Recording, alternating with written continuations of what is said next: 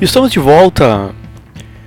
E como prometido, trago hoje para vocês o calendário completo do Circuito Mundial de Surf que inicia ainda em 2020, com o Billabong Pipe Masters, de 8 a 20 de dezembro no Havaí.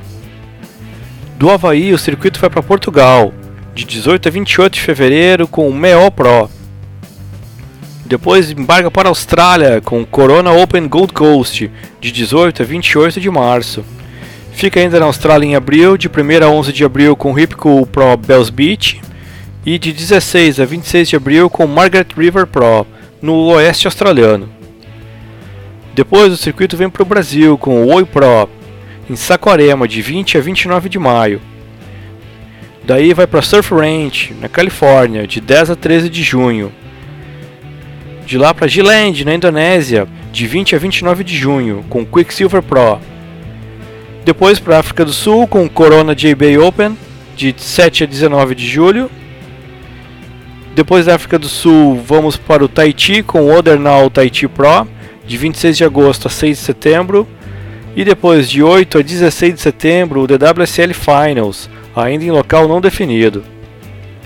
Com exceção da etapa havaiana, homens e mulheres vão surfar nos mesmos eventos. A grande novidade são as mulheres que este ano competem também no Tahiti. Em setembro de 21, os cinco melhores homens e mulheres batalham pelo título em um evento com uma locação ainda não divulgada pela WSL. Isso é claro eles não mudarem de ideia, já que ao meu ver isso não, não deveria acontecer. E na última quarta-feira, a WSL anunciou a volta do surf profissional. Será em setembro, com os eventos especiais que fazem parte do Australian Grand Slam of Surfing. O primeiro evento é o Boost Mobile Pro Gold Coast, que acontece na ilha de Strakebroken, em Queensland, na Austrália. E o outro é o Margaret River Pro, que acontece no oeste australiano. Esses dois eventos acontecem somente para transmissão e terão uma janela de espera de dois meses. Cada evento precisa apenas de dois dias para acontecer.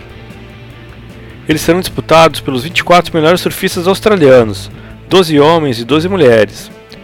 O Boost Mobile Pro Gold Coast terá a participação do tricampeão mundial Mick Fanning, de Bad Durbridge e do campeão mundial de 2012 Joel Parkinson.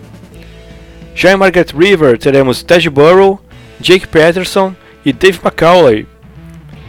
Cada vencedor das séries masculinas e feminina receberá 20 mil dólares de prêmio, que serão destinados a uma instituição de caridade à sua escolha. O Australian Grand Slam of Surfing tem janela para acontecer de 1 de setembro até 31 de outubro.